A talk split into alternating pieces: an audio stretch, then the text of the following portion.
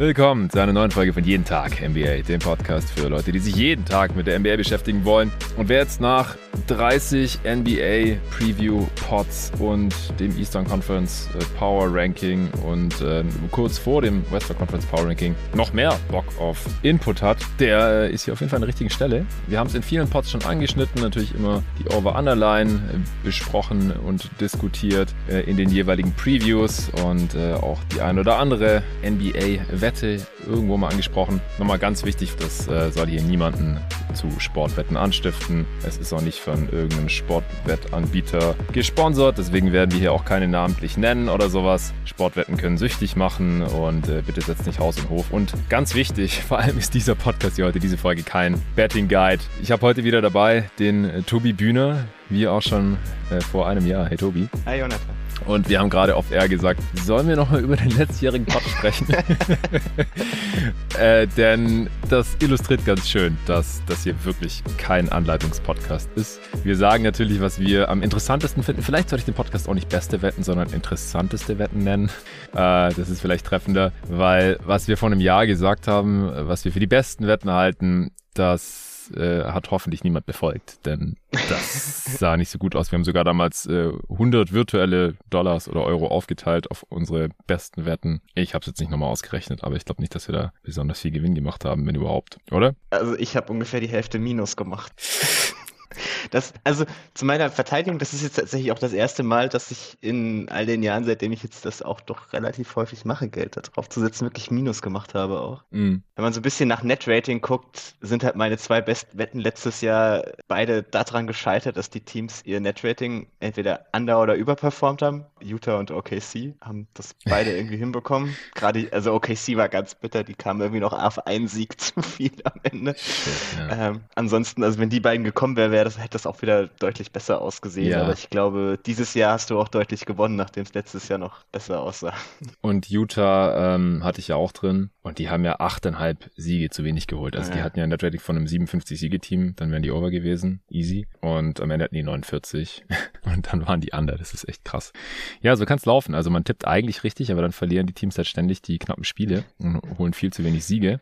Äh, Minnesota hattest du over. Das war ein guter Call. Ja. Portland over äh. äh, Spurs over, haben sie auch geschafft, oder? Ja, das, das lief auch noch ganz gut. Ja, ja und Thunder Under, hast du gerade schon gesagt. Ja, sämtliche Final- und Spielerwetten haben auch allesamt nicht funktioniert. Also das ja, war, das ja, war ja. ein ganz schwieriges Jahr. Also das war richtig krass, da hat ja gar nichts geklappt. Also weder bei dir noch bei mir, wir haben beide Draymond als Defensive Player of the Year, was gut aussah, bis er sich verletzt mhm. hat, muss man wirklich sagen. Ich bin eigentlich schon der Meinung, dass er es wahrscheinlich geworden wäre, wenn er die gesamte Saison gespielt, durchgespielt hätte. Dann hätten die Warriors vielleicht auch die beste Defense gehalten. Am Ende waren sie dann nur Zweiter und er hat einfach viel zu wenig Spiele absolviert. Kate als Rookie of the Year, ja, dafür war sein Start einfach viel zu schlecht. Hat er nie so wirklich den Bass gehabt. Erst war es Mobley, dann war es Barnes. Und äh, Jalen Green hatten wir noch. Ich habe sogar noch auf Jalen Sachs was gesetzt. Äh, was für eine Katastrophe. wir hatten beide Janis als MVP. Äh, ich habe noch was auf LeBron und Luca gesetzt. Du auch auf Luca. Ja, hatten alle drei im Endeffekt. Ähm, also gut, Janis hatte was damit zu tun tun. Der war Top 3, glaube ich sogar. Hm. Und, oder, also, er hätte klar Top 3 sein sollen. Im Endeffekt wurde es ja zu so einem äh, Duell hochstilisiert zwischen Jokic und dem Beat. Aber äh, Geld haben wir da jetzt natürlich auch nicht gewonnen. Äh, wir haben beide auf Bucks als Champ gesetzt. Du noch auf die Nets. Wir haben auf die Suns hm. als Western Conference Champ gesetzt.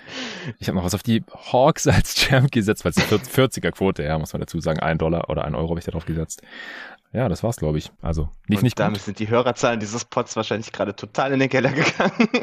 Ja, also wie gesagt, ich hoffe nicht, dass die Leute hier sitzen im Notizblock und, und dann nachher irgendwie äh, zur Bank rennen und Kredit aufnehmen. Also bitte, bitte nicht. äh, vielleicht ist es ja trotzdem unterhaltsam. Ich weiß auch, dass viele Leute diesen Pod immer hören, obwohl die noch nie einen Cent auf Sportwerten gesetzt haben.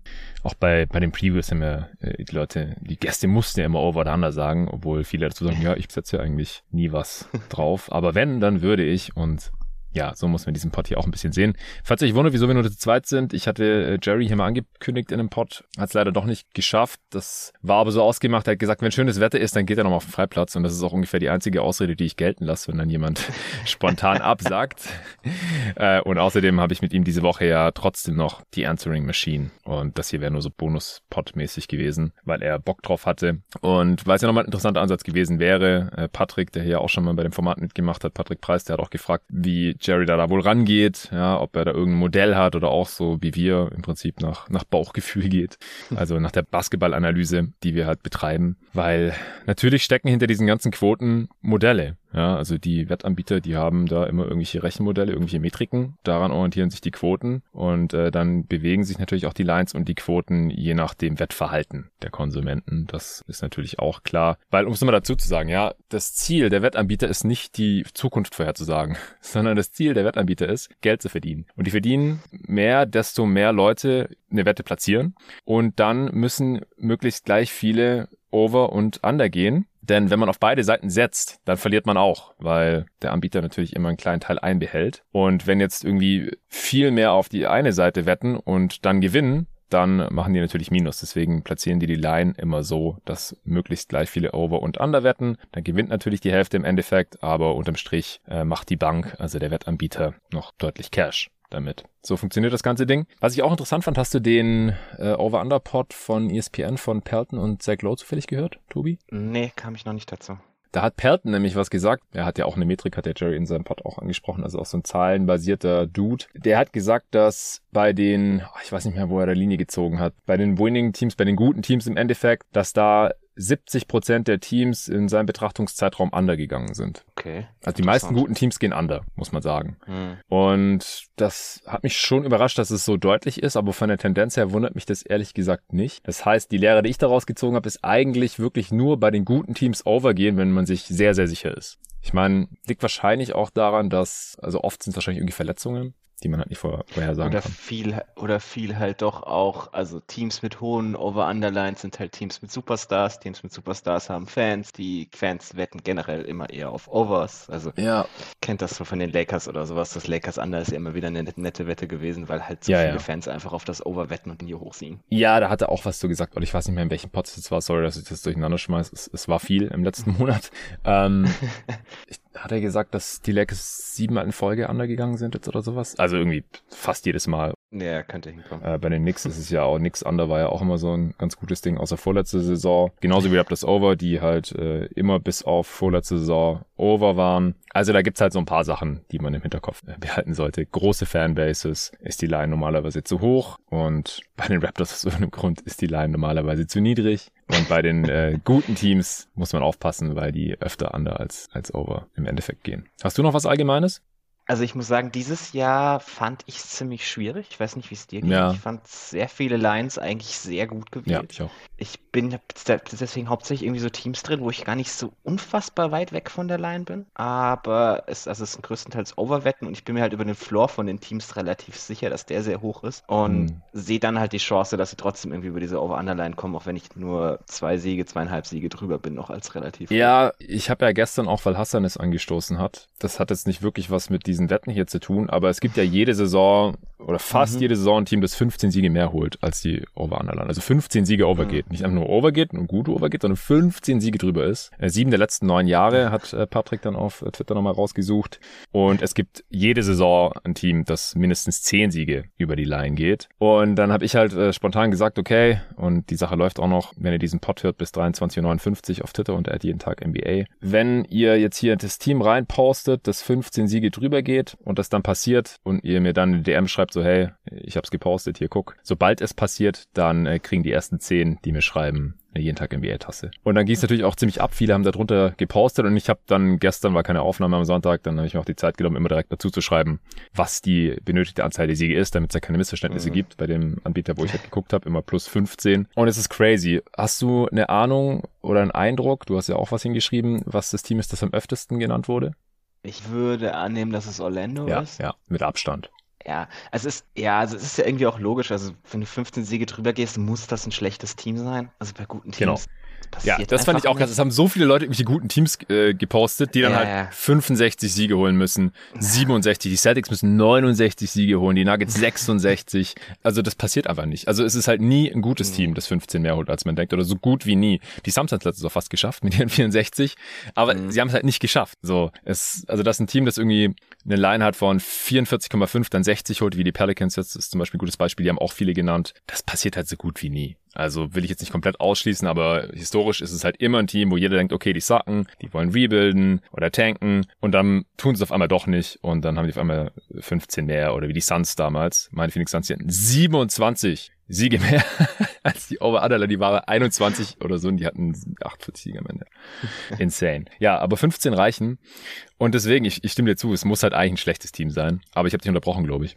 Nein, nein, nee, ich war fertig. Also ich hatte dann die Pistons, ja. das, waren, das waren so für mich zwei Teams, die irgendwie frei kamen, Pistons und Magic, weil du musst halt auch ein bisschen gucken. Es ist zwar dann ein junges Team, das aber vielleicht irgendwie schon so einen Star hat, der besser funktionieren könnte, als man glaubt. Da bin ich halt hauptsächlich bei Kate gelandet am Ende. Mhm das ist so ein bisschen das Rational, dass das halt ganz oft treibt. Also irgendwie letztes Jahr die Cavs, dann waren es halt Garland, Mobley und Allen, die irgendwie alle deutlich besser funktioniert haben, als man gedacht hat. Ich glaube, das ist so, immer so ein bisschen das Rational, nach dem man dann suchen muss, wobei ich das unfassbar schwierig fand. Ja, es ist unfassbar, unfassbar schwierig. Äh, Wenn es einfach wäre, dann wäre die Line ja nicht so weit weg vom letztendlichen Ergebnis. Das, das ist, ist klar. ähm, ich finde die Pistons auch be einen viel besseren Tipp oder eine viel bessere Wette als die Magic, weil ich finde, es liegt nicht nur an den, an den jungen Spielern, an den Star-Talenten, wie auch immer, sondern auch, dass man halt ein paar kompetente Wets hat. Das hatten die Cavs nämlich auch. Ja. Mit Rubio, bis er sich verletzt hat und mit äh, Kevin Love zum Beispiel. Also das würde ich wirklich nicht unterschätzen und das haben die Magic einfach nicht. Die haben zwei Wets. Und ein Front, Front Office und Ownership, die gewinnen wollen, ist auch ja. mal so ein Ding. Ja, ja, also safe. wenn du in der Nähe des Play-ins bist, wie hart treibt dein GM das? Und ich glaube, die Pistons sind gerade so weit, dass sie dann doch ganz gerne auch in das Play-in kommen würden, wenn sie eine Chance darauf haben. Genau. Also. Ja, was ich sagen wollte, die Magic haben halt Gary Harris, der verletzt ist, und Terrence Ross, der kein Scheunentor getroffen hat letzte Saison. Herzlichen Glückwunsch. Also das, ich glaube, das wird einfach nicht passieren. Also mir werden die Magic viel zu sehr gehypt ähm, fürs Over auch oder ja, ja, die sind die Cavs der nächsten Saison und so. Puh, also das würde mich extrem wundern. Bei den Pistons würde es mich gar nicht wundern, weil die haben halt fünf Vets, die haben für Bogdanovic getradet, für Alec Burks, für Nerns Noel, die haben noch Corey Joseph im Kader. Also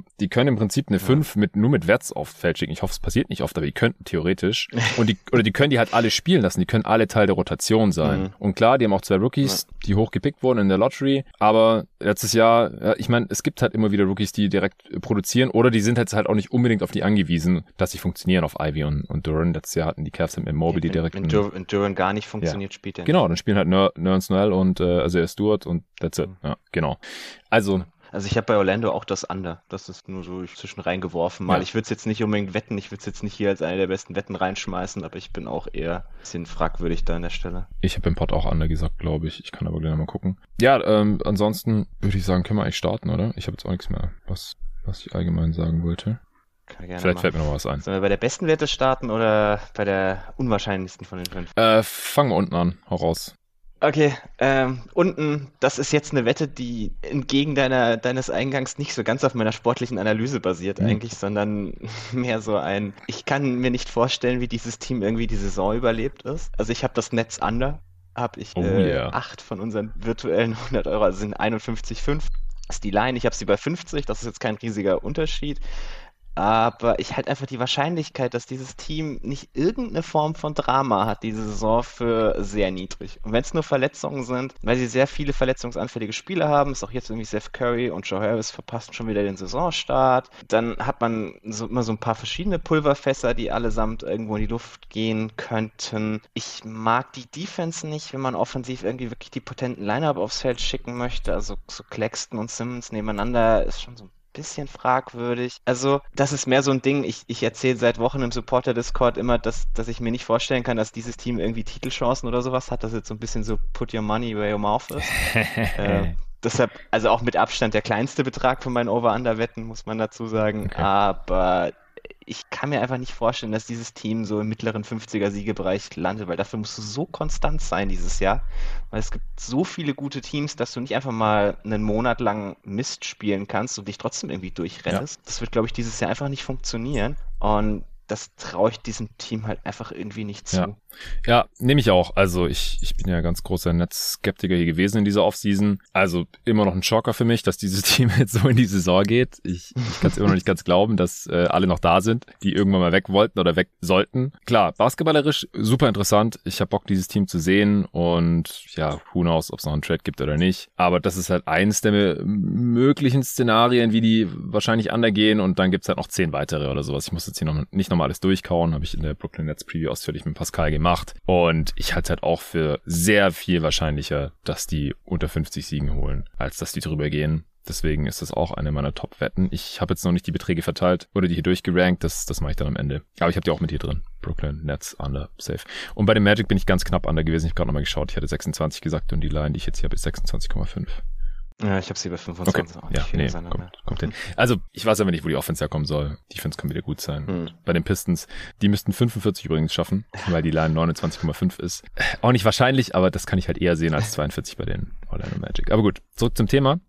Ja, Netz äh, nehme ich auf jeden Fall auch. Ich hau jetzt einfach mal die nächste raus. Ja, fangen wir doch mal mit dem Team, wo ich die höchste Siegzahl habe, an. Philadelphia 76ers over. Also die Line hab ist. Auch drin. Ja, hast du auch mit drin. ja. Also die Line ja. ist äh, 50,5. Mal kurz checken. Ja. Hast du auch?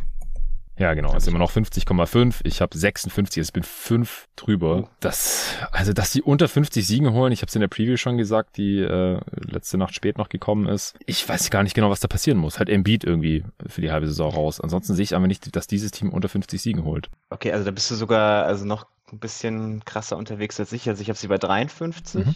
Das ist allerdings auch schon mein geteilter erster Platz im Osten. Ja. Also ich habe da dieses Jahr ein bisschen mehr verteilt so bei den Top-Teams, aber ich stimme dir da absolut zu. Also solange Embiid fit ist, ist das für mich eine absolute Regular-Season-Maschine, das Team. Also wohl offensiv, aber auch jetzt defensiv mit der Wing-Tiefe, die man hat, mit Embiid, der wahrscheinlich ein bisschen mehr defensiv sich drauf konzentrieren kann, weil halt andere Ballhändler auf dem Feld sind. Man hat offensiv Harden, der jetzt eine lange Off-Season hatte. Ich glaube dann zumindest in der, in der Regular-Season halt durchaus ein Spieler sein kann, der, der immer noch ein sehr guter primärer Ballhändler ist, weil er halt ein guter Passer ist, der seine Mitspieler einsetzen kann. Du hast Tyrese Maxey, dem ich dieses Jahr als Scorer nochmal den nächsten Schritt zutraue. Den habe ich später auch nochmal bei einer anderen Wette. Also ich mm. Kann mir gut vorstellen, dass halt das Team vor allem in der Regular Season ziemlich überragend ist, weil so die, die Probleme, die ich sehe, sind halt alles Playoffs-Probleme. Also irgendwie, dass Doc Rivers zu viel Montrezl Harrell spielt, wird halt erst in den Playoffs ein Problem. In der Regular Season ist das ein sehr guter Spieler, ja. der dir sicherlich auch mal in der einen oder anderen Nacht vielleicht vielleicht sogar, wenn Embiid aussetzt, Tiefe verleiht, offensiv als Big Man, dass du da das sogar mal besser kompensieren kannst als in den vergangenen Jahren. Also ich habe auch, was die Regular Season betrifft, relativ große Stücke. Ja,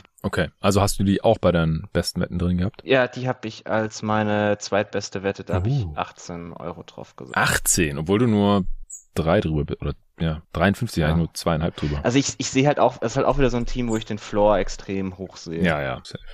Das denke ich auch. Ah, das dachten wir letztes Jahr auch bei Utah. Ne? Hier wieder der Disclaimer. ja. Gut, dann darfst du jetzt die nächste raushauen. Ah, okay, dann nehme ich noch das Toronto Over. Ja, das, Klassiker. Das ist bei okay. 46,5. Wir haben es ja vorhin schon mal so ein bisschen andiskutiert. Toronto ist eins der Teams, die irgendwie jedes Jahr ihr Over performt. Zehn der letzten elf Jahre. Ich habe sie dieses Jahr bei 49 Siegen. Ich habe das ja relativ lange schon mit äh, Luca diskutiert mhm. in der Raptors Preview, warum ich da stehe. Also ich denke, der größte Teil ist einfach deshalb, weil die jungen Spieler sich jetzt an dieses defensive System gewöhnt haben. Das hat man am Ende der Saison letztes Jahr schon massiv gemerkt und man hat dieses Jahr einfach diese Kontinuität, die tut, glaube ich, extrem gut bei einem Team, das eine so komplexe Defense spielen möchte. Und also man führt immer wieder so die Diskussion, wer sind so die Top 5 Defenses, wer sind so die Top 10 Defenses. Und wenn Toronto da nicht drin wäre, wäre ich schon sehr schockiert, ehrlich gesagt. Ja, ich habe die als Top 5 Defense aktuell. Hm. Also ich sehe das als genauso wie du. Ähm, habe ich hier auch drin. Dann haue ich die nächste raus. Hm, mach ich jetzt erst eine Over, der ist an der Wette. Ah, ich muss die erst nachher sortieren. Ach nee, fuck it, komm, ich hau jetzt erstmal raus. Utah Under. Okay, okay, interessant. Das hab, das hab ich nicht drin. Was, was hast du da als Line gefunden? Na, wo haben wir sie denn? Also ich habe, äh, man muss dazu sagen, ich habe halt schon, das ist ja auch noch so ein allgemeines Ding, was ich vorher sagen wollte. Genau, irgendwas hatte ich noch im Hinterkopf. Je früher man auf die Over-Under setzt, desto besser. Weil die ja. Lines, die als allererstes rausgekommen sind, die waren ja teilweise so wild. Ich habe mhm. ja noch auf Utah Under bei 33,5 gesetzt. Also das ist natürlich ja, okay. long gone. Ja, das, das meine ich hier jetzt auch gar nicht. äh, das war halt vor dem Mitchell-Trade. Aber es war halt, es war ja so klar, dass Mitchell noch mhm. getradet wird und dass dieses Team never ever auf 35 Siege geht oder sowas. Ich meine, wer ist der GM? Danny Ainge, so niemals. Ähm, ja, gute Frage. Ich finde die Line gerade gar nicht beim bei dem Anbieter, ich wo ich damals gewettet habe. Ähm, also ich habe die Line jetzt bei 24,5 mhm. gestern raus und das ist halt, also das ist jetzt nichts mehr, auf das ich wetten würde. Da bin ich sogar tatsächlich knapp over. Ich habe es über nee. 25. Ich, würde, ich, ich habe damals immer noch eine der besten Wetten. Ich, ich habe die Jazz bei 20 Siegen oder 21, Krass, sowas. Okay. Ja, ja. Also ich, die können auch leicht unter 20 gehen. Ich glaube, Danny Ainge wird einfach alles tun. Das ist halt wieder dieser Wille zu tanken, der absolute Wille zu tanken. Was will die Franchise eigentlich? Und ich bin mir mhm. ziemlich sicher, dass wenn wir bei, wenn wir bei irgendeiner Draft-Class nochmal mehrere Teams sehen, die unter 20 Siege holen, dann ist es dieses Jahr und die Jazz sind da safe eins davon. Egal, wer da jetzt gerade noch im Kader ist, die spielen irgendwann nicht mehr, die werden gebencht oder getradet oder was weiß ich, rausgekauft, egal.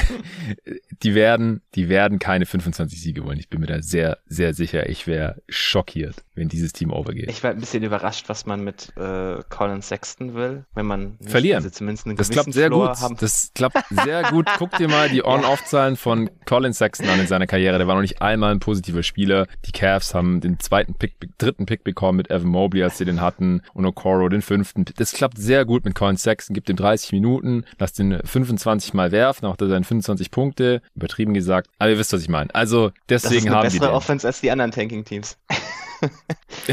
also das ist eine deutlich bessere Offense als San Antonio. Das, One das Point per Shot. Offensivrating unter 100 oder was für die Spurs? also im Halfcourt würde ich das nicht, äh, würde ja, ich da garantiert kein Geld drauf. Ja, im Halfcourt haben drei Teams mehr als ein, als ein 100 Offensivrating, das ist klar. Ja, die Mavs nee. und, und, noch also, zwei, ja, egal. Nee, also ich sehe halt so ein bisschen, also man müsste halt langsam mal anfangen, diese ganzen Veteranen irgendwie loszuwerden. So Clarkson, McMarkan, Conley, irgendwie da rennen mir gerade noch ein bisschen zu viele Spieler rum, die ja, am Spiele gewinnen könnten. Ey, wenn, wenn du von Clarkson Aber, abhängig bist, ist das auch kein Plusspieler. Markenen, guck doch mal, was der gemacht hat in seiner Karriere bisher. Auch in der Kombination, ich glaub's echt nicht, dass, dass die 25 Siege holen. Mhm. Weil sie nicht wollen. Weil sie nicht wollen. Rookie Head ja, Coach. Also, da kommt alles zusammen. Ich bin mir bei dem Team mindestens so sicher wie bei den Spurs, dass die, dass die nicht gewinnen wollen. Okay. Als Franchise. Ja, also ich kann, ich, ich kann das rational auf jeden Fall verstehen. Äh, ich habe auch, also damals, das war ja irgendwie so kurz vor dem Mitchell-Trade, wo dann die Line mit dem 33, da habe ich auch Geld drauf gewettet. Ach, das war so gut. Jetzt hier nicht mehr drin. Ja, das war, das, das ging ja bei uns irgendwie im Discord auch kurz rum. Ja, ja, im Supporter-Discord. Die Line, was, was ein Quatsch, kommen alle Geld drauf. Ja. Unglaublich. Nee, also ich, ich, ich verstehe auch das Rational, warum man glaubt, dass sie noch tiefer sind. Ich bin halt mal gespannt, wann man jetzt irgendwie mal damit anfängt, endgültig einzureißen. Aber ja, also ich verstehe das völlig. Ich meine auch, dass die einen relativ schweren Schedule zu Beginn der Saison haben, wenn diese ganzen Dudes noch spielen. Also ich, da wird nichts anbrennen. Äh, ich, ich wäre, wie gesagt, schockiert. Also ich glaube, ich wäre schockierter, als wenn die Raptors oder Sixers undergehen, wenn die Jazz overgehen. okay. Ja. Ähm, dann machen wir mal mit meinem nächsten vielleicht weiter. Bitte. Ich habe als nächstes das Denver Over. Ja, ja, ja, gefällt Lines. mir auch sehr gut. Mhm. also die Line ist bei 50,5. Ich habe sie bei ja. 53. Ist auch wieder nicht so ein Riesenabstand. Ja, ich bei 55. Aber auch das ist wieder so ein Team, wo ich halt den Floor extrem hoch sehe. Solange man Nikola Jokic hat, man hat jetzt irgendwie Marion Porter dazu, für mich ist das eine Top 5 Offense in der Regular Season. Man war letztes Jahr schon Neunter, wird jetzt definitiv nur besser. Irgendwie scheint man in der Regular Season immer eine durchschnittliche Defense aufs Feld werfen ja. zu können. Das hat Malone die letzten Jahre immer irgendwie hinbekommen. Man war in den letzten vier Jahren immer Platz 16 oder besser. Ich sehe nicht, warum man da dieses Jahr schlechter sein sollte. Ich habe in den Playoffs riesige Bedenken über dieses Team. Also da haben wir auch mal wieder Diskussionen geführt, auch im Sprachchat und so, dass ich, also ich würde nie im Leben Geld draufsetzen, dass die Titel gewinnen oder in die nee. Finals kommen nee, oder nee. sowas, weil ich einfach die, die Versatilität von dem Team nicht sehe, aber für die Regular Season ist das ein Juggernaut. Also rein diese, diese Offense treibt dich so voran mit Siegen und Nikola Jokic ist halt auch ein Ironman, also der hat die letzten Jahre nie allzu viele Spiele verpasst, glaube ich auch extrem wichtig ist. Und ich sehe auch wieder nicht, warum sich das dieses Jahr jetzt plötzlich ändern sollte, wo sie wieder einen Schedule haben, der, der deutlich mehr Restzeiten beinhaltet als in den Jahren vorher. Also eher davon aus, dass wir wieder im Schnitt mehr Spiele von den Topstars sehen als in den letzten Jahren. Ja. Und dann ist das, glaube ich, auch eine relativ safe Overwette. Ja, ja, habe ich auch. Ich habe 55 Siege. Ich habe die Nuggets mit der besten Offense der Liga und ja, eine durchschnittliche Defense sehe ich auch wieder, weil sie haben ja auch ein, sie haben ja auch ein gutes Personal jetzt defensiv hm. hier mit äh, KCP, Bruce Brown und Co. Also würde mich auch wundern, wenn die unter 50 holen und da ist halt die Line. Die ist halt auch so ein Team, was einen unglaublich hohen Floor hat. Deswegen gehe ich da auch mit, ja. Ja, ich bin mir jetzt unsicher, ob ich noch eine Underline nehmen soll oder eine Over. Also Kevin Pelton würde mir jetzt natürlich zur Underline raten. Äh, also was ich, was ich noch gemacht habe. vorher gehört. Hm? Nee. Ich den Pod mal vorher gehört, weil ich habe hier einen Haufen Overs gehabt. Ja, hast du vorhin schon gesagt, ich bin gespannt. Also ich hätte noch zwei, die ich echt interessant finde und tatsächlich auch schon äh, gewettet habe. Was ja auch noch eine Sache ist, je länger die Over-Unders draußen sind, desto mehr verschieben, also desto entweder mhm. verschieben sich die Lines oder die Quoten sinken halt. Also du siehst jetzt halt auch schon bei den Wettanbietern, wo du in Deutschland drauf wetten kannst, dass die Quoten für die in Anführungsstrichen offensichtlichen Wetten halt schon nicht mehr so geil sind. Dann äh, willst du irgendwie overwetten und siehst, okay, die Quote ist nur noch 1,7 oder 1,6 mhm. oder so, anstatt halt 1,9. Ich, ich nehme eine andere Wette. Also Grundsätzlich vielleicht noch. Ich glaube, man wird dieses Jahr ganz gut fahren, wenn man bei allen sieben Tanking-Teams einfach mal under wettet und dann mhm. verlierst du halt zwei von denen vielleicht ja. und die anderen fünf gewinnst du. Oder bei sechs von sieben, dann denkst du halt, okay, welches ist das wahrscheinlichste Team, dass die jetzt doch schon mehr holen? Wir haben vorhin gesagt Pistons, dann lässt du die halt weg und machst nur bei den anderen sechs. Oder du nimmst jetzt noch die Hornets mit rein, weil da ist die Line halt mhm. halt 36,5 und Lamello ist schon angeschlagen und ich, ah, also als ich, ich habe es neulich im Pod auch schon gesagt, als ich die Lamello News gesehen habe, habe ich auch sofort mein Handy gezückt und äh, was aufs Under gesetzt. Es ist eine meiner Top 5 Wetten. Welche Under-Wette finde ich jetzt hier am geilsten?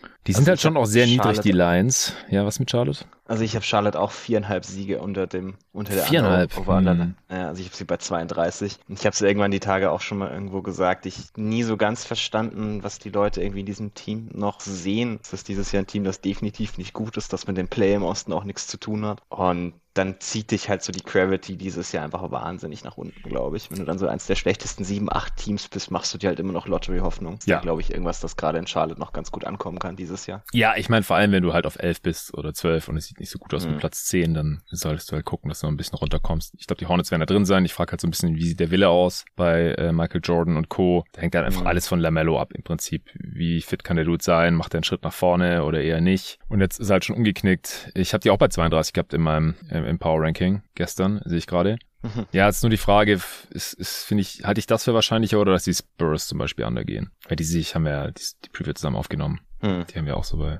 die gehabt? Im niedrigen 20er-Bereich. Also ich habe sie bei 20. Du hattest sie bei 21 und das ich bei 20, also bist nochmal eins runtergegangen anscheinend. Ah, nee, warte mal, sorry, das ist Utah. äh, du hattest sie bei 20 und ich bei 21, genau vertauscht. Ja, komm, fuck it, ich die Spurs.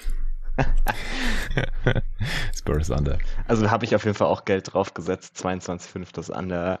Ist halt, die, die Line ist halt relativ ist niedrig, niedrig ja. aber dieses Jahr hm. gehe ich auch davon aus, dass wir eher wieder mehr Teams sehen, die, die auch wirklich in den, in den Hardcore-Tanking-Modus schalten am Ende. Ja, ja, war jetzt auch schon das sechste Team. Meine Top 5 sind eigentlich schon raus mit äh, Brooklyn, Philly, Toronto, Utah und Denver, aber ist okay. Ähm, wir können einfach noch ein paar raushauen. Wie viel wir da drauf setzen? Ja, also meine, meine, meine beste Wette fehlt noch. Äh, ich ah ja, du hast auch von unten angefangen. Sorry, ja. Welche ist deine beste? Äh, ich habe sie auch schon die, in der Preview damals gespoilert. Das Minnesota Over. Ich verstehe ja, ja, ja. Ich, ich blick's nicht. Ich also ich habe sie gerade bei 53 Siegen. Mhm. Die Line ist bei 48,5. Ja ich sehe auch da wieder einfach den, den Floor von diesem Team so unfassbar hoch. Ich habe es damals ja mit Luca eigentlich relativ ausführlich schon besprochen. Und halt so die Diskussion, die ich seitdem um Minnesota führe, gehen halt leider weiterhin irgendwie größtenteils um Rudy Gobert. Ich habe irgendwie das Gefühl, dass viele Leute dem seinen Regular Season Impact immer noch verstehen. Nee, ja, ist so. Ich habe inzwischen die Theorie, dass das, glaube ich, daran liegt, dass sein Skillset so unfassbar leicht zu erklären ist, so blöd das klingen mag. Mhm. Also wir, wir sagen mal eben kurz dahin, so bester Rim Protector der Liga. Fertig. Aber selten, wie, wie weit der Abstand zu dem nächsten eigentlich ist. Mhm. Also, ihr habt zum Beispiel in der Pacers Preview, du und Jerry, das fand ich ganz faszinierend, so über Miles Turner diskutiert und dann auch so, ja,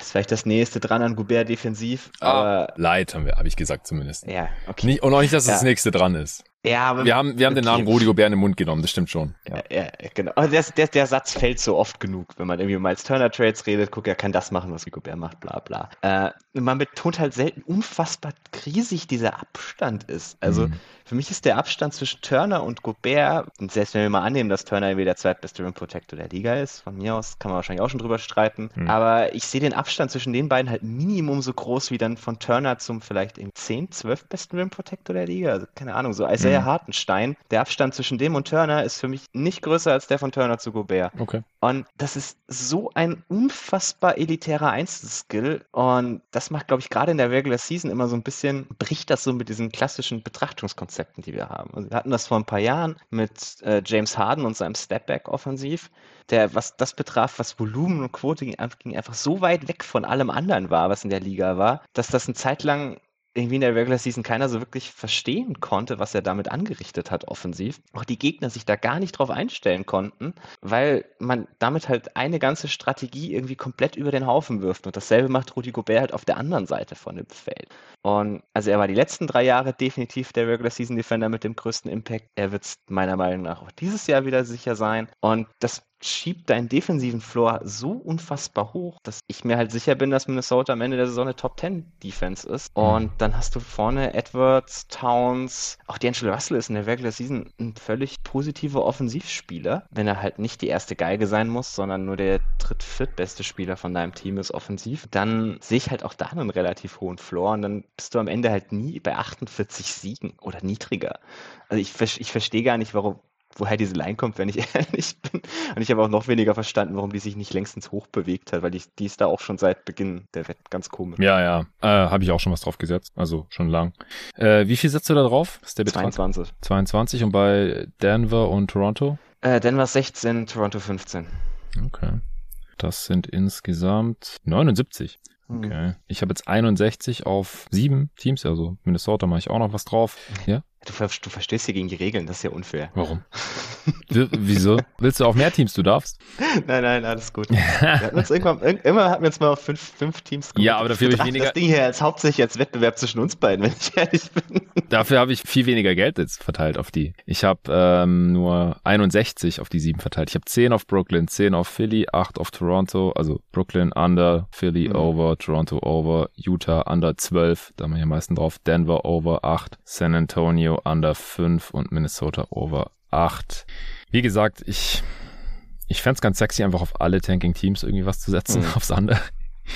Und ich finde Cavs Over noch hab ganz, ich, ich ganz interessant, aber ich will jetzt noch nicht noch meine Overwette machen. Äh, danke, Kevin Perton. Hast du dir noch irgendwas angeschaut oder willst du spontan noch auf irgendwas? Charlotte oder so? Also das Cavs, Cavs Over habe ich auch angespielt. Ja, habe ich auch, weil die Line bei 41,5 war oder sowas im Sommer vor dem Mitchell Trade. Das fand ich zu ja. niedrig, weil die letztes Jahr 44 also Siege geholt haben und ja. Jetzt, selbst jetzt ist sie bei 47,5, ja. was ich immer noch relativ nied ja. finde. Auch das Atlanta Over habe ich noch relativ deutlich. Nice. Hey, ein Hawks-Believer. Ich glaub's ja kaum. Ich lese irgendwie auf Twitter immer nur von Leuten, die Hawks viel schlechter sehen als Lorenzo und ich. Cool. Okay, nee, also wir haben ja die andere Seite von dem Jonathan Murray Trade ausführlich beleuchtet, aber für die Hawks finde ich sein Fit eigentlich das sehr nice. Ja. Ansonsten, wo habe ich noch relativ viel Geld drauf? Äh, Chicago Under. Das bei 41,5 oder? Kontrovers 42,5 habe ich mm, die, mm. aber ich habe sie bei 39 Siegen. Ja, kann ich sehen, kann ich sehen. Trau diesem Team einfach nicht. Nee, das sind dann glaube ich auch schon meine auch meine größten Abstände so zu den Over-Underlines. Es ist relativ viel, relativ knapp dieses Jahr. Ja, ich mag halt diese ganzen Mid-Tier-Teams nicht so gerne darauf zu wetten. Mhm. Portland, mhm. Washington, ja. Sacramento, Chicago, das kann irgendwie alles in beide Richtungen gehen. Ich bin mir dabei nicht so wirklich sicher. New York, selbst die Lakers, kann schrecklich schief gehen, kann aber auch gut gehen, wenn allein schon mit LeBron und mal fit sind irgendwie. Also, und wenn Westbrook nicht spielt oder gebencht wird, also von der Bank kommt, wie es gerade aussieht.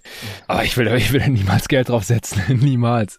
Und nee. dann diese ganzen 50 Siegeteams, äh, keine Ahnung, ob die 48 oder 52 holen, außer bei denen, die wir jetzt ja besprochen haben. Und das ist alles andere ist nicht super interessant finde ich. Ja, ich relativ ähnlich. Ja, Phoenix fand ich noch nicht schlecht, weil ich weiß jetzt nicht, warum die, also um under zu gehen, bei, sind die immer noch bei 52,5? Ich meine, die werden sogar jetzt noch niedriger. Habe ich sie auch, ja. Ja, müssten die halt zwölf Siege weniger holen und ich sehe nicht so ganz, warum das mal passieren sollte.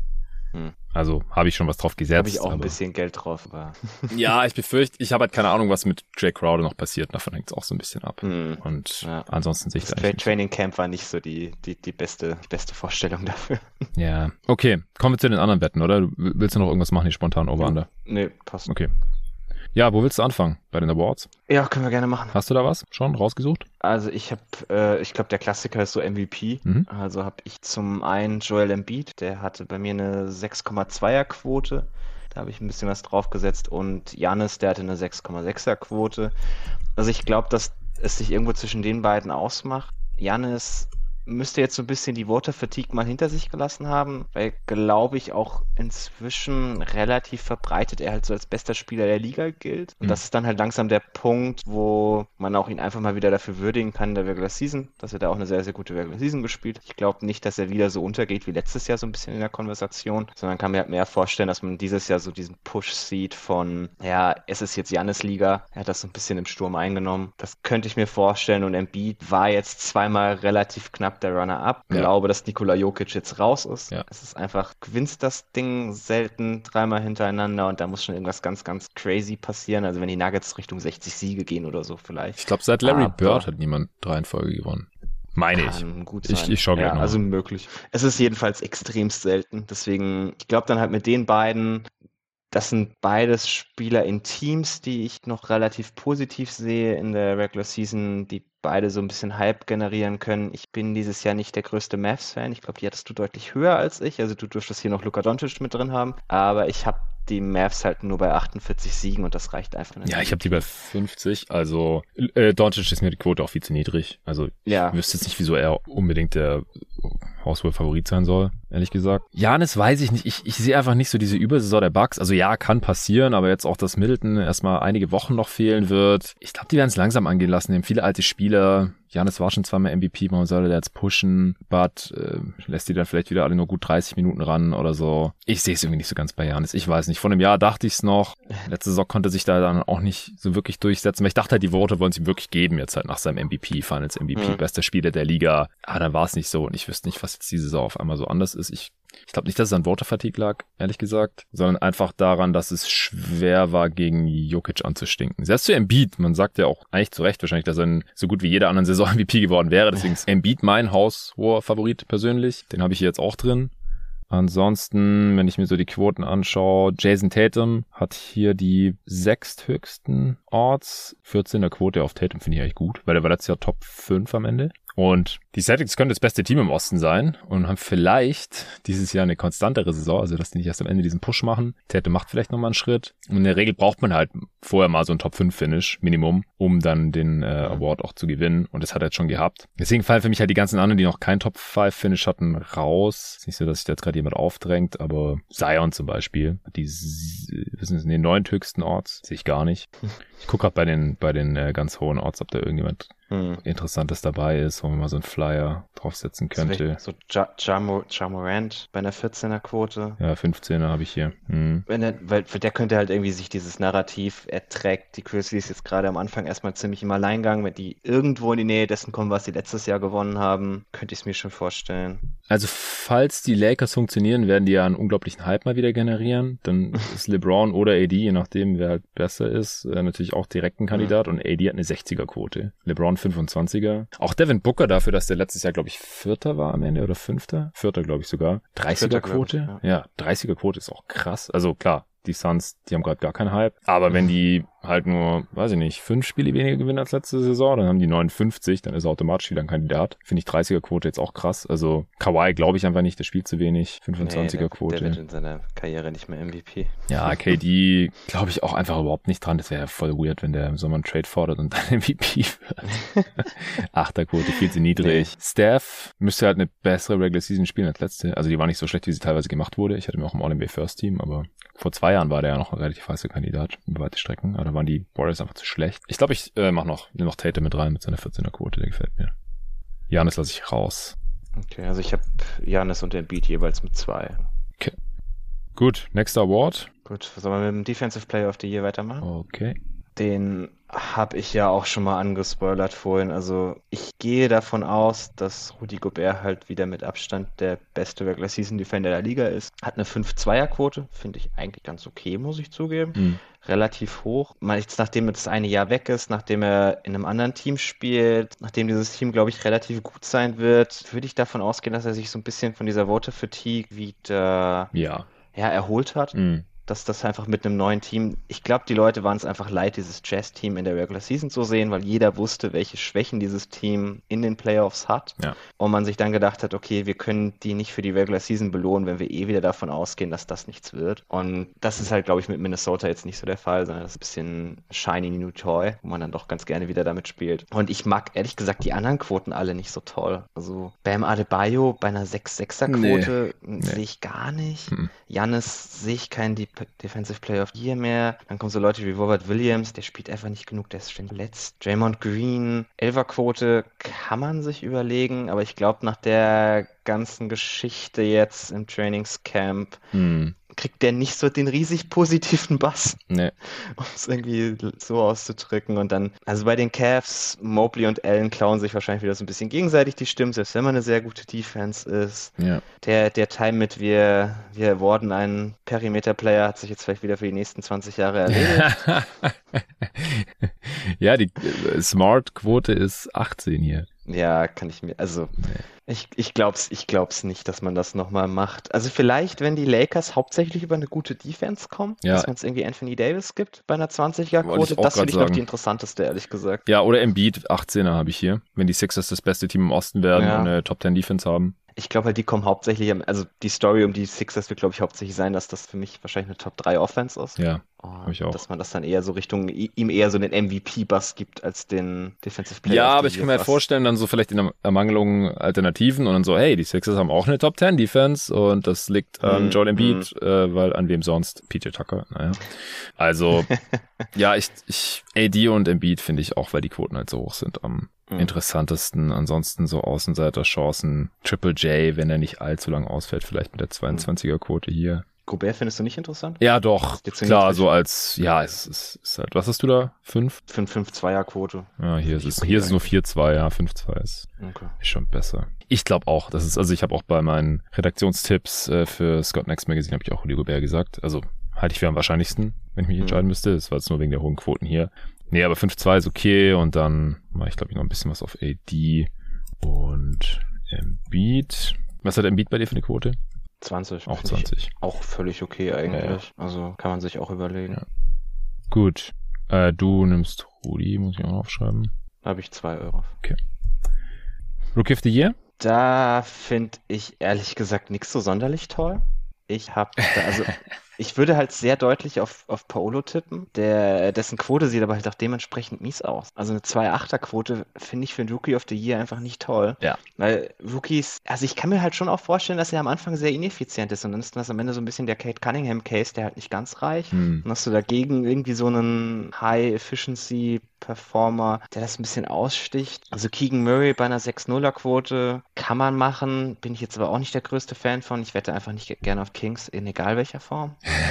Ja, vor allem der startet er jetzt wahrscheinlich noch nicht mal und dann Rookie of the Year von der Ja, Bank. Also vielleicht startet er ja dann irgendwann, aber Müsste, müsste man hoffen, aber nee, also ich muss ehrlich gesagt zugeben, ich finde keine der Quoten absolut toll. Matherin?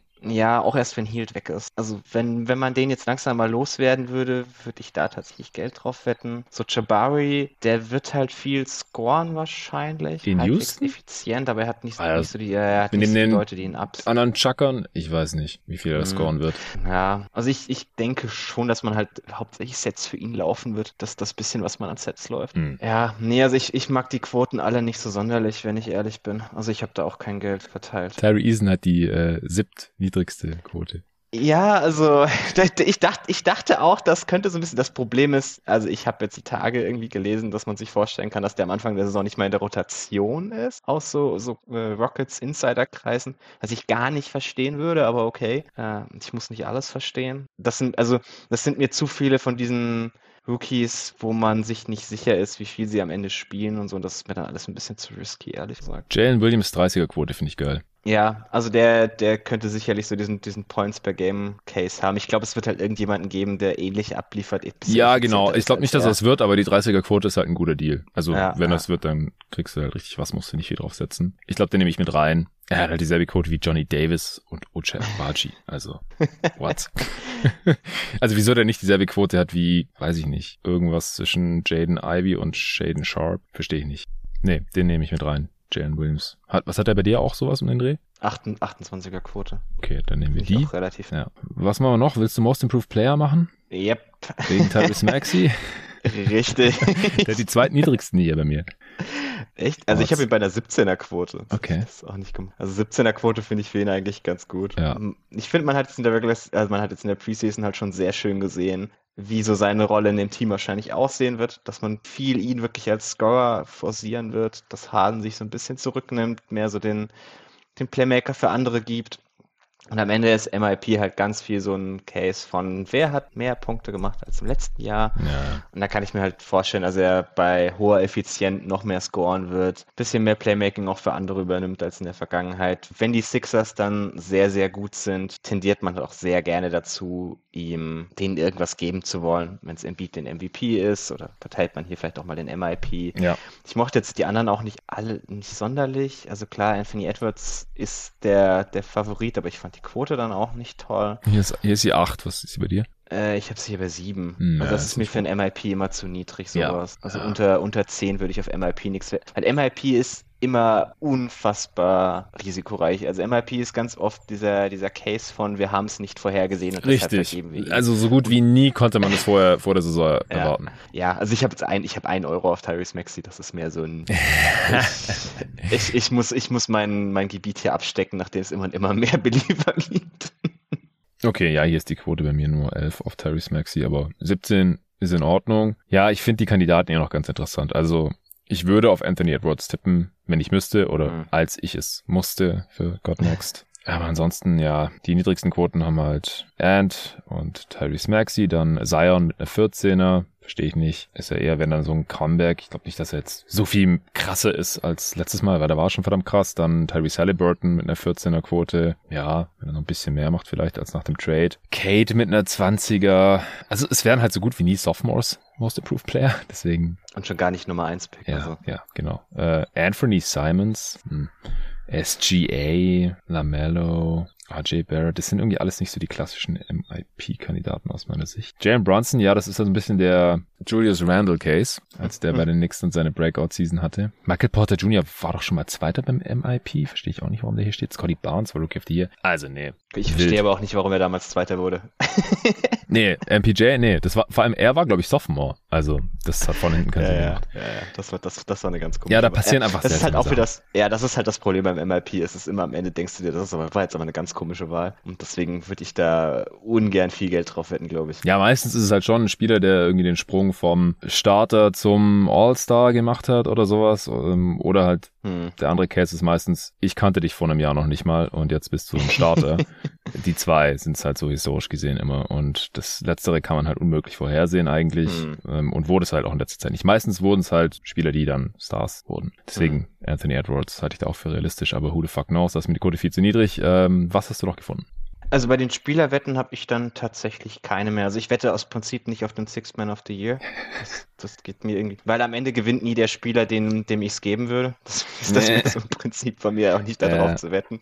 Weil dann ärgere ich mich am Ende der Saison nur, dass ich dachte, dass ich recht habe, aber ja, der ja. Rest der Welt irgendwie nicht.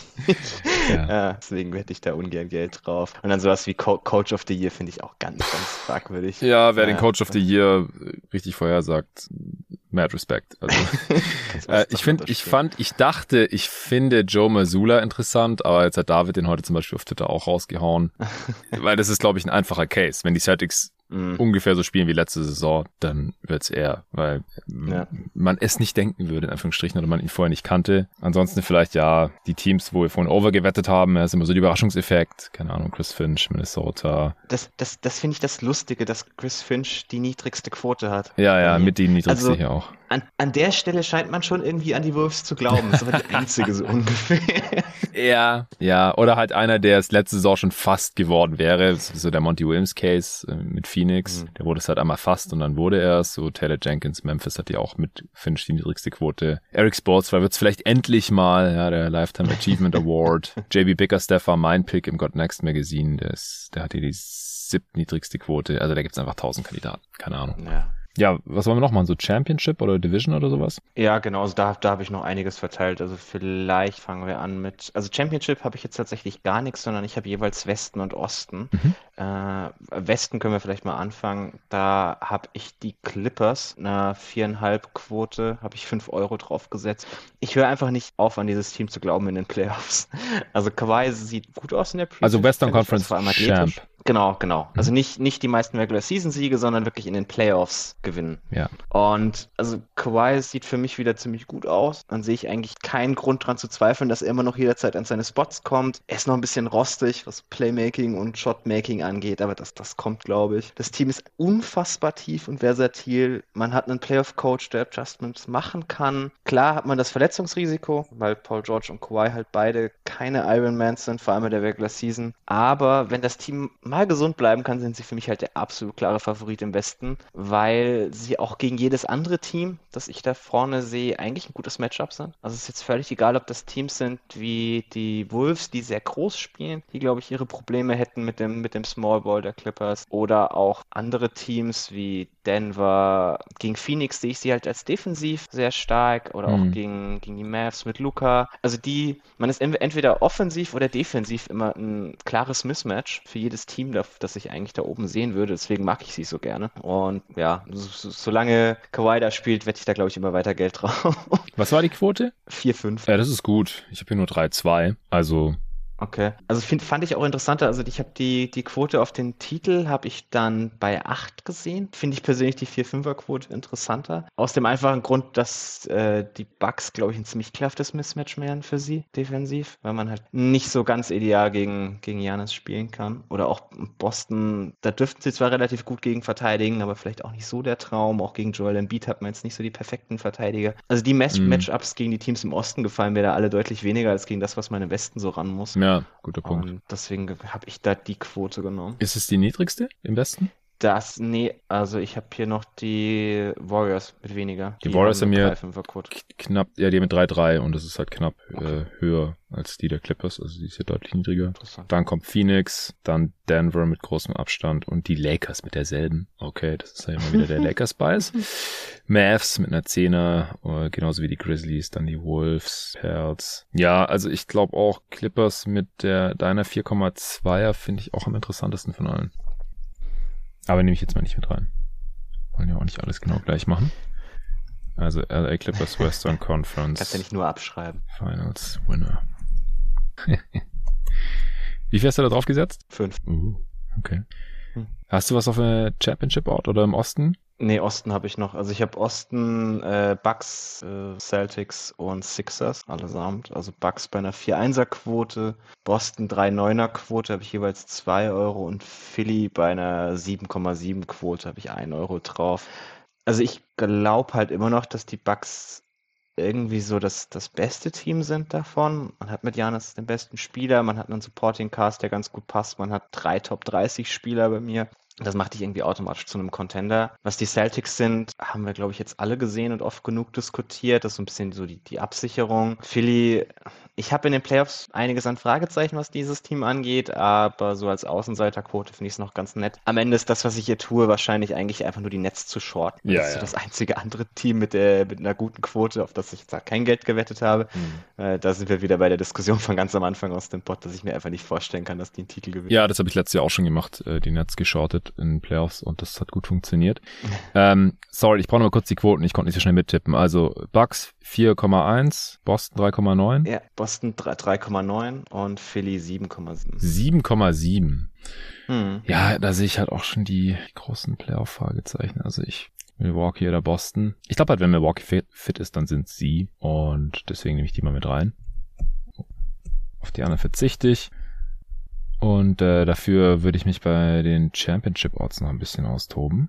Uh, die sehen jetzt aber auch anders aus, als, als ich das jetzt mal reingeschaut habe. Also wahrscheinlich auch anders als bei dir. Also ich habe hier die Clippers und Warriors mit den und Celtics haben alle drei die niedrigste mit plus 6. Nee, also ich habe also ich hab die Warriors bei einer 7er Quote, Boston 7-2, Clippers 7-6, mhm. Bucks 7-6, Brooklyn 8-2, Philly 14. Mhm. Phoenix also, mit 12 habe ich ja noch. Ja, haben hier 11. Also ich finde das halt alles irgendwie schlechtere Quoten als so jeweils nur ihre Conference zu gewinnen, weil es ist bei keinem mehr als das Doppelte. Das heißt, man rechnet irgendwie bei jedem Team mit weniger als, also mit einer mehr als 50% Chance, dass sie die Finals gewinnen, was mathematisch einfach nicht funktioniert. So. äh, deswegen, also da, da, das sträubt sich in mir einfach so ein bisschen der, der, der Mathematiker, keine Ahnung, mit den Quoten, dass man halt, also man müsste schon davon ausgehen, dass ein Team halt, wenn es in die Finals kommt, dann auch in den, halt so gut funktioniert, dass es dann auch in den Finals der Favorit ist. Das, also bei den Clippers kannst du mich dazu überreden, weil wenn das Team in den Finals ist, sagt mir das, dass das Team fit ist und dann hätte ich sie wahrscheinlich auch gegen jeden im Osten als Favorit. Ansonsten ist nicht Bucks wahrscheinlich so ein bisschen ähnlich, wenn die an ja. den Celtics vorbeikommen, dann weißt du auch, dass sie fit sind und wenn die drei Topstars fit sind, sind sie halt auch ein ekelhaftes Matchup für jeden. Ah, also Brooklyn raus, das ist klar. Philly finde ich die Quote gut, die müssten halt fit bleiben und Harden und Dog müssten so die Zweifler widerlegen, sage ich jetzt mal. Hm. Alle mit schlechteren Quoten sehe ich eigentlich echt nicht. Phoenix sehe ich ehrlich gesagt auch nicht. Äh, es sei denn, da passiert irgendwas per Trade. Bleiben halt die Clippers, Celtics, Bucks und Warriors. Die Warriors sind halt einfach schlechter als letzte Saison. Also es tut mir leid, die, die, die, die jungen Spieler, also die müssten ja alle einen großen Schritt machen, um die ganzen Wets, die sie verloren haben, irgendwie auszugleichen. Hm. Und die Stars sind alle älter. Auf den Knatsch gebe ich jetzt ehrlich gesagt nicht so viel, aber da ist mir die Quote, glaube ich, zu niedrig. Nee, ich gehe auf die Bucks und die Clippers. Okay, also Bucks 7-6 und Clippers 7-6 nehme ich jeweils. Hast du sonst noch irgendwas? Irgendwie Divisions oder so? Also ich habe noch Div Div mhm. Divisions habe ich noch. Äh, ich habe die Pelicans in der Southwest Division bei einer 4-8er Quote. Das ist mehr so eine Upside-Wette, weil ich, wenn die Pelicans fit sind, glaube ich halt schon, dass das Team durchaus die Upside hat, mehr als 50 Spiele zu gewinnen. Und ich habe halt die Grizzlies und die Mavs beide unter 50 dieses Jahr dann kann ich mir ganz gut vorstellen, dass die irgendwie, wenn sie ein wirklich gutes Jahr erwischen und das, auf das kann man mit der Quote, kann man halt auch wirklich auf das Jahr wetten. Deswegen habe ich da nochmal zwei Euro drauf gesetzt. Nee, das äh, halte ich auch für eine interessante Wette. Vor allem die Quote ist halt so viel höher als für die Grizz oder Mavs. Mhm. Und dann habe ich noch die Atlantic Division Philly wieder mal. also genau dieselbe Diskussion, die wir vorhin bei der Over-Under-Wette hatten. Also sie haben eine 4-0er-Quote, finde ich für die Regular Season auch sehr hoch. Klar, sie haben mit Boston einen harten Gegner. Mhm. Aber, also gerade für die Regular Season kann ich mir halt durchaus vorstellen, dass sie am Ende besser sind als Boston. Ja. In den Playoffs habe ich da deutlich mehr Zweifel. Aber für eine 4-0er-Quote finde ich das dann völlig okay. Ja. Ein bisschen mehr so den Außenseiter zu nehmen, habe ich dann auch nochmal 2 Euro drauf. Nee, finde ich auch gut. Will ich dir jetzt aber auch nicht alles klauen. Aber die Pelicans-Wette, äh, die klaue ich dir. ähm, dafür nehme ich noch die Cavs für die Central. Also hier ist es 2,45, aber bei dir waren diese Quoten jetzt immer ein bisschen höher. Was ist die bei dir? Kannst du das schauen? Da habe ich eine 4,4er Quote. Ja, ist gekauft. Weiß nicht, vielleicht noch die Hawks eine 2,8er Quote, dass sie besser landen als die Heat. Habe ich mir überlegt. Ganz interessant. Weil halt ansonsten auch im, im mm. Southeast Division absolut niemand ist, der dich irgendwie interessieren müsste. Ja, ist auch interessant. Aber hast du jetzt nichts aufgesetzt, oder? Nee, hab ich nichts. Was war die 2.8? 2.8. Ja, ich glaube, ich finde Phoenix Pacific haben die dritthöchsten Orts auch ganz gut, weil ich habe die mit mehr Siegen als die Clippers oder Warriors oder sonst wen, Lakers, Kings. Was haben die bei dir? Äh, 2,9er Quote. Die niedrigste, lustigerweise. Okay. State 3 ja, nee, Clippers nee, dann, 3 dann, ist, dann ist nicht Fand interessant. Ich dann auch nicht sonderlich interessant. Nee, scheinbar in den USA haben anscheinend viele auf die Clippers und Warriors Teil gesetzt. Ja, Northwest ist nicht so super interessant. Ja, komm, fuck it, dann nehme ich noch die Hawks. Southeast. 2,8 war das. Äh, yep. Wie viel hattest du auf Philly Atlantic? Auch zwei? Auch zwei. Dann hast du deine 100 verteilt. Yep. Ich hatte 61 verteilt, ich habe noch 39. Ich mach... Was finde ich denn am allerbesten hiervon? Ja, Rudy Gobert Defensive Player of the Year sind 5. Embiid MVP auch 5. Tatum MVP 2. Beat Defensive Player of the Year und AD Defensive Player of the Year jeweils ein. Jalen Williams Rookie of the Year auch ein. Hab ich noch 24 für die Teamwetten. Milwaukee Champ 5, Clippers Champ 3, 16, Milwaukee Eastern Conference Finals 4 und auf die anderen auch jeweils 4. Pelicans Southwest, Cleveland Central Atlantic, Atlanta Southeast. Ja, ich bin letztes Jahr ein bisschen ge, äh, ja, ausgetrieben worden diese, diese ganzen Wetten, die außerhalb von den Over-Unders sind. Ja, mit den Over-Unders habe ich mich noch halbwegs gerettet, obwohl die auch nicht toll aussahen, aber so also im gesamten Querschnitt bin ich da dann immer noch irgendwie bei Null rausgekommen. Aber wir haben viele gleiche Wetten jetzt eigentlich, aber mhm. ich habe es anders verteilt. Ich habe weniger, anteilig viel weniger auf die Over-Unders gesetzt, weil da habe ich jetzt überall, bin ich überall von der Quote von 1,9 ausgegangen. Ja, das, hab ich das haben wir letztes Jahr auch schon so gemacht. Okay, dann wären wir durch. Ich bin sehr gespannt. In einem Jahr werden wir uns das wahrscheinlich angucken und lachen. Na, das läuft wieder so wie vor zwei Jahren, da war alles gut. Okay, ja, das, das habe ich schon längst verdrängt.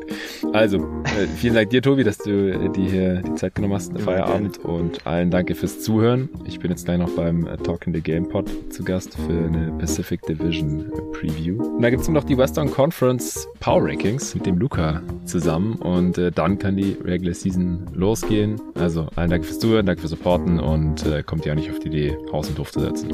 Vielen Dank und bis dahin. Ciao.